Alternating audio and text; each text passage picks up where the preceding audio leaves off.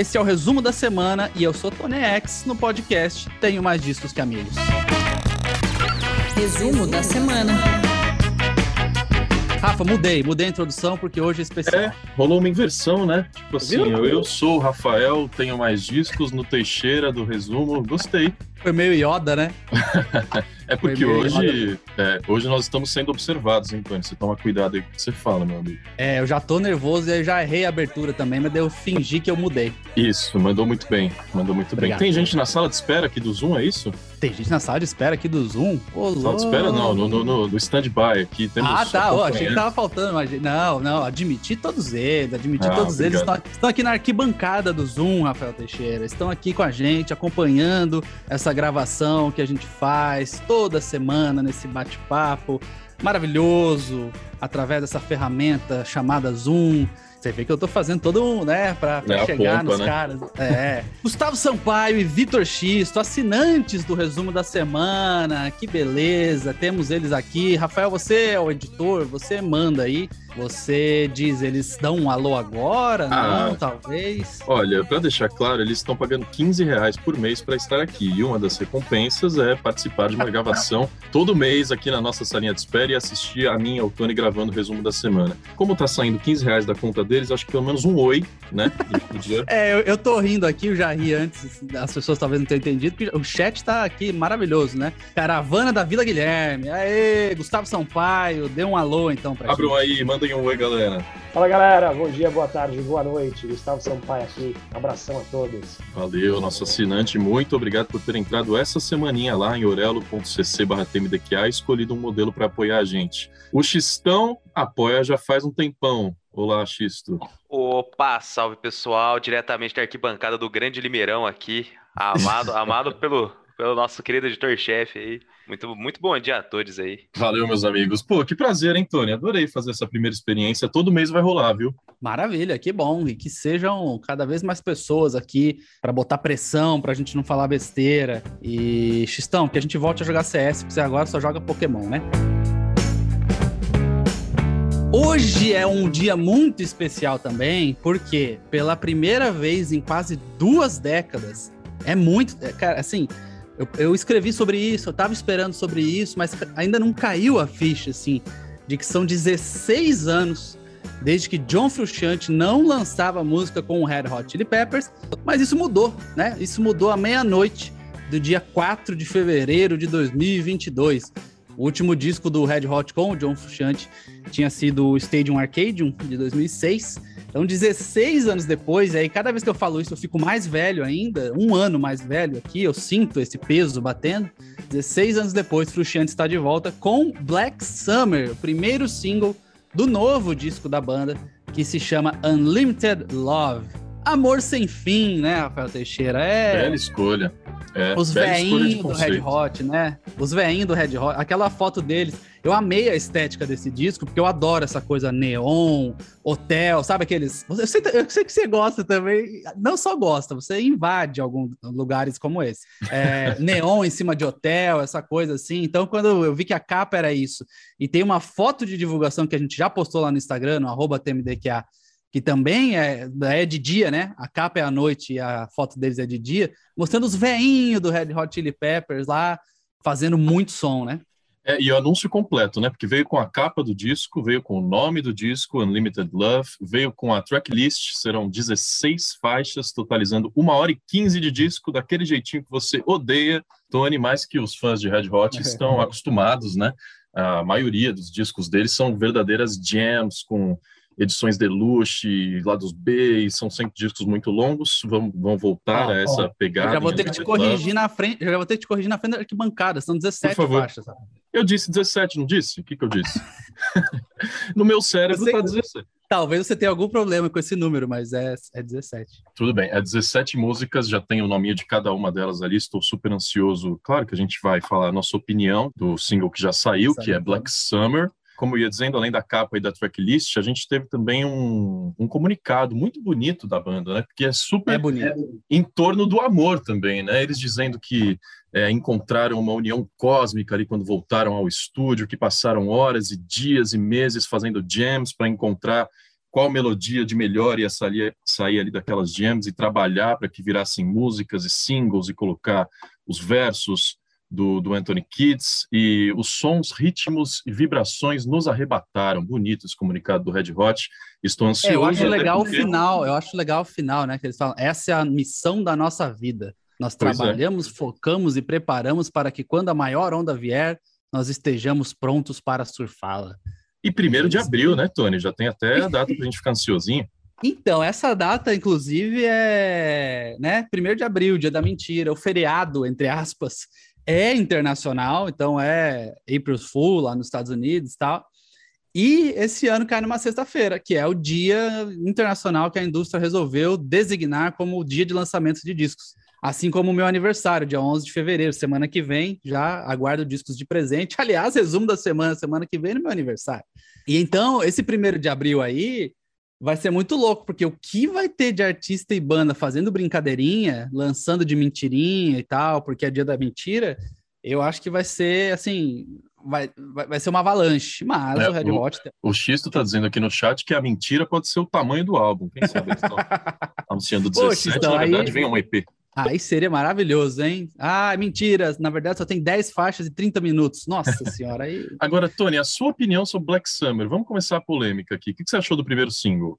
Ó, oh, então, é, já fazendo um faixa a faixa do nome, né? A primeira é Black Summer, que é o single que saiu, tá aí, tá no mundão já, tá na playlist TMDQ Charts, na Deezer e também no Spotify, para quem quiser. Essa primeira música, antes de sair, eu sofri uma avalanche de pessoas me mandando links antes do lançamento.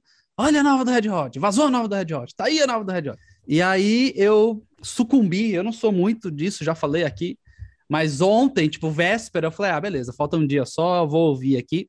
E confesso que não deveria ter feito, porque uma coisa é você ouvir no WhatsApp ali, o arquivo que a pessoa mandou, ah, tá aqui a música, beleza. Outra coisa é eu acordei hoje e tava os fãs tudo chorando, a galera falando, meu Deus, voltou, é o que era antes tal. Isso tudo conta muito para entrar na vibe da música e entender a música. É, dito isso, eu acho que é uma baita música de abertura. É, eu, por ser o comeback do Frustiante, 16 anos tal, eu esperava talvez alguma coisa mais impactante, né? A gente foi acostumado na época do Californication, sei lá, Around the World, que é aquela introdução, tipo, né, barulhenta e tal. Mas a guitarra do começo ali, que lembra, para mim, lembrou um pouco Under the Bridge, essas coisas que, que o Frusciante faz mais limpinhas e depois a banda entra e tal.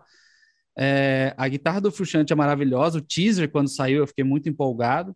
E... Tem clipe também, inclusive, né? Que remete a toda aquela o estética clipe, lá. O clipe é muito da era Californication, né? Around the World, Other Side, a coisa deles tocando ali e tal. Tem uma hora que o Flea sobe no, no ombro do Anthony Kids e faz o, os chifrinhos do rock com a mão.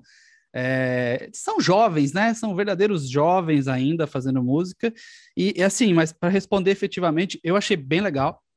Eu preciso dar uma olhada na letra ainda, porque tem gente falando que é da pandemia, tem gente falando que é sobre o frustrante, tem gente falando que é sobre um monte de coisa. Eu não parei para ler a letra ainda, mas eu ainda acho que se for parecido com Californication, como tudo está indicando que é, deve ter ainda umas outras aí, duas ou três, que são mais single, mais, mais hit, hit mesmo, assim. E aí essa vai ser uma abertura perfeita para uma música, para outras músicas que devem emplacar aí. 17 músicas eu acho que não precisava, já antes de sair eu já acho que não precisava. O Californication, por exemplo, se tirasse ali, o Californication se for em, em vinil, o lado A é, é perfeito, é impecável, é, é, parece um greatest hits do, do Red Hot Chili Peppers. O lado B eu acho que podia tirar umas três ou quatro ali. É isso em todos os discos, né? Então você tem razão de dizer é. que antes de ouvir que já podia cortar um pouquinho das 17, porque o, o, a comparação com os discos anteriores é exatamente assim. As últimas músicas lá são meio que poderiam ter sido deixadas para trás. Eu concordo que eles estão escondendo um pouquinho o jogo nesse primeiro single, que não quiseram trazer uma sonoridade um pouco mais clássica do Red Hot com funk, rock, soul e tal. Eles lançaram uma música um pouco mais pop agora de início. A música é boa, mas eu discordo dessa comparação, desse resgate que estão fazendo do Californication. Eu achei esse single meio mamão com açúcar. A, a, guitarra, o efeito da guitarra, sim, totalmente frustrante. O solo está totalmente frustrante. Mas a composição, Poderia ter sido o Josh, poderia ter sido uma música do I'm With You, de 2011, que é a música, o disco com a, com a mosquinha na capa. É, esse resgate que eles fizeram dessa, dessa música mais popzinha, eu acho que está muito mais próximo do último disco que o Frusciante gravou, que é o Stadium Arcadium, de 2006, até lembra um pouquinho alguma coisa do By the Way de 2002, mas o Californication é três anos atrás ainda, fim dos anos 90. Eu acho que lá eles faziam um funk, um rock um pouco mais agressivo, perto do meu disco preferido do Red Hot, que é o Blood Sugar Sex Magic, que é de 91, e aí eu não espero que a sonoridade do Red Hot volte porque eles faziam lá em 91, porque realmente aquilo é um disco clássico, marcante, ficou ali datado para aquela época. Eu acho que eles vão voltar com uma sonoridade um pouco mais próxima do Stadium Arcadium de 2006. Californication talvez esteja um pouco mais na, no visual, né, na estética do clipe, principalmente. Mas eu espero que os próximos singles sejam um pouco mais porrada. Eu acho que eles estão escondendo o jogo, sim. É, é, eu tenho ouvido, lido, na verdade, opiniões muito distintas a respeito, assim, mas todas girando em torno dessa, dessa tríade aí. Californication, By the Way, Stadium Isso. Arcadium. Eu, eu vi gente dizendo que ah, parece um B-side do By the Way. Ah, nossa, voltou exatamente onde parou no Stadium Arcadium. E, e, e aí também, né, gente comparando com Californication, que a estética do clipe para mim lembra muito. É, e a sonoridade talvez menos realmente. Mas o fato de que tá todo mundo discutindo esses três discos aí já mostra que, enfim, né? É, o Frusciante imprimiu de novo o traço dele e, e a banda também entendeu o que é isso, né? É, novamente, assim, não é comum bandas lançarem como primeiro single a primeira faixa de um disco. É bem Verdade. incomum, assim. Então, quando o Red Hot Chili Peppers faz isso, a impressão que dá é essa, que vem algo é, para o meio ali que vai ser mais impactante que agora foi hora de começar e tal. Enfim, ainda vivemos, né? Um momento pandêmico, quem sabe em abril as coisas vão estar melhores, eles já vão poder cair na estrada e tal.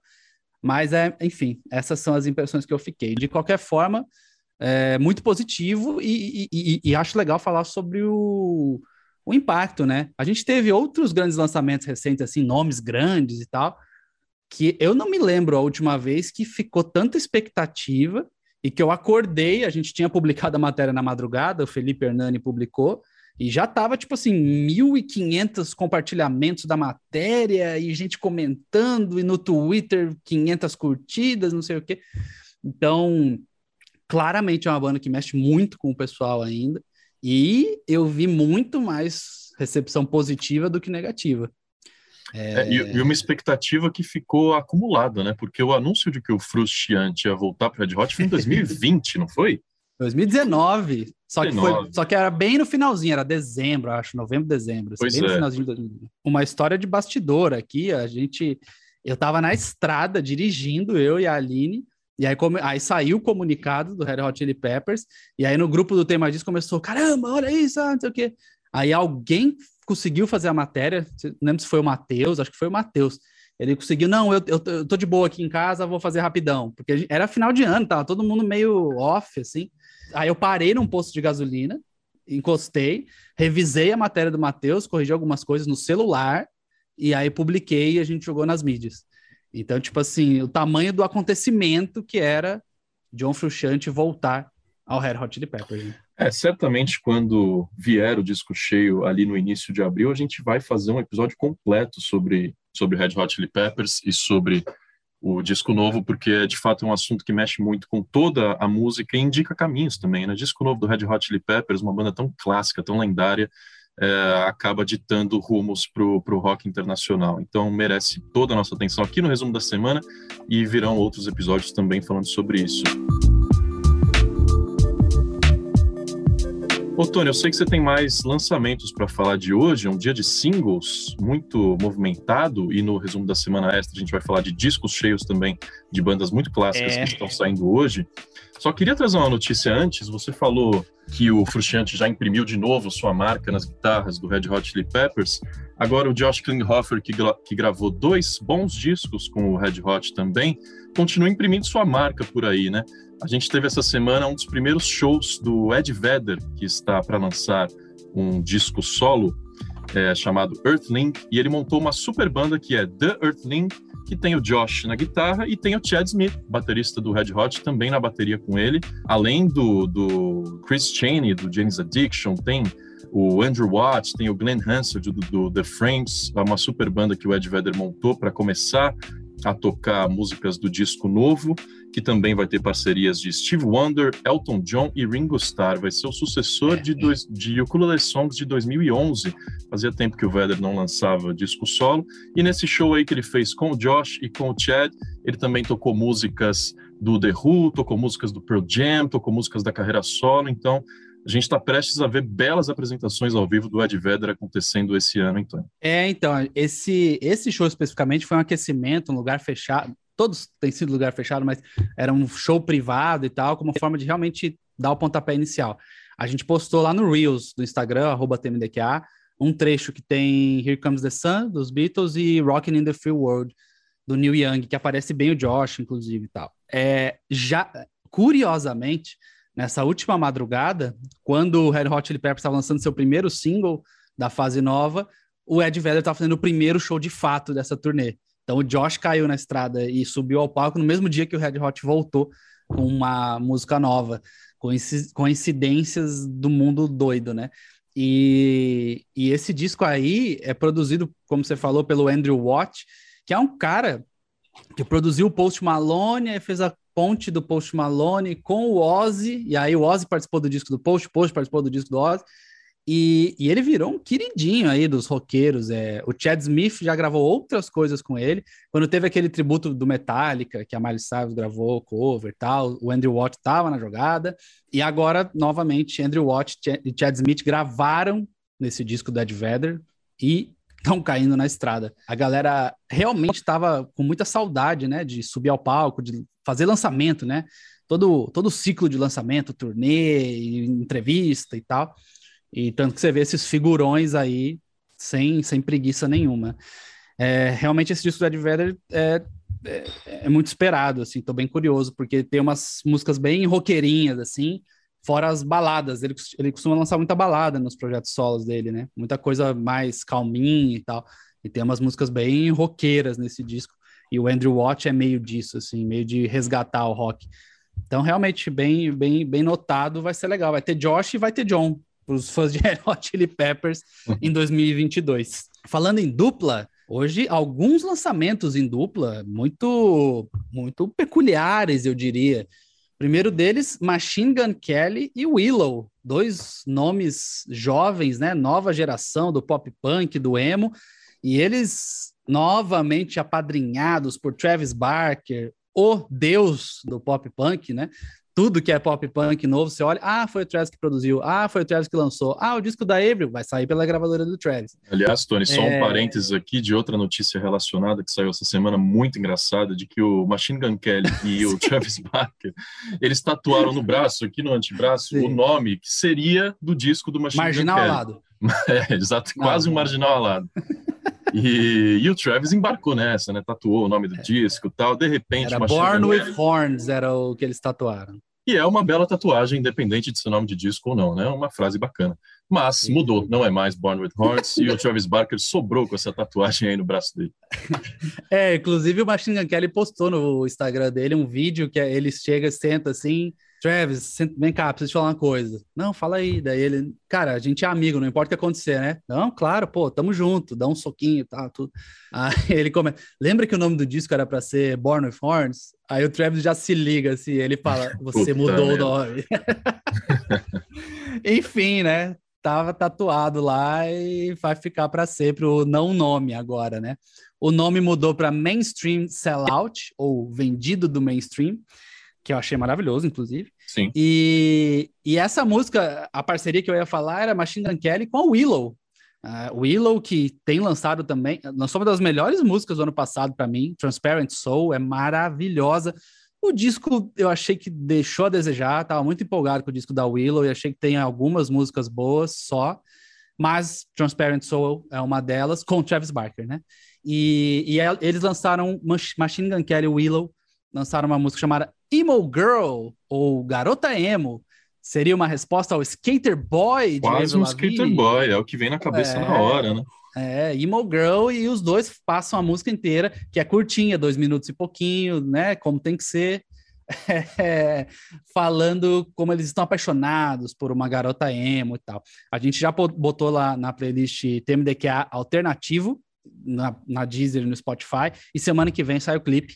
Postaremos no tem mais disco que amigos.com, com certeza absoluta. Outro lançamento de duplinha, não é tão duplinha assim, né? Não é, não tá no nome e tal, mas que com certeza absoluta chama a atenção, é a nova música de Liam Gallagher. Você me perguntaria, Rafael Teixeira, ele fez uma dupla com o irmão, Noel Gallagher? E eu te responderia, lógico que não, né? Lógico que não. O Oasis É. voltou, Tony, é isso que você tá dizendo? É, e a gente tava bem calmamente, assim, ah, então ele É. resolveu voltar.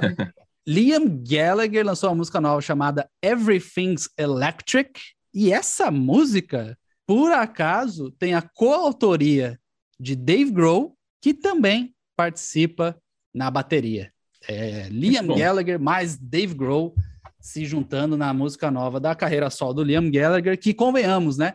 É muito mais legal que a do Noel. O Noel tentou entrar numa vibe artística, descolada. Conceito todo de High Flying Birds. né? High Flying. Birds, é, não, sei, não deu certo. tô- Eles tocavam, ele tocava no festival, a galera ficava assim, parada.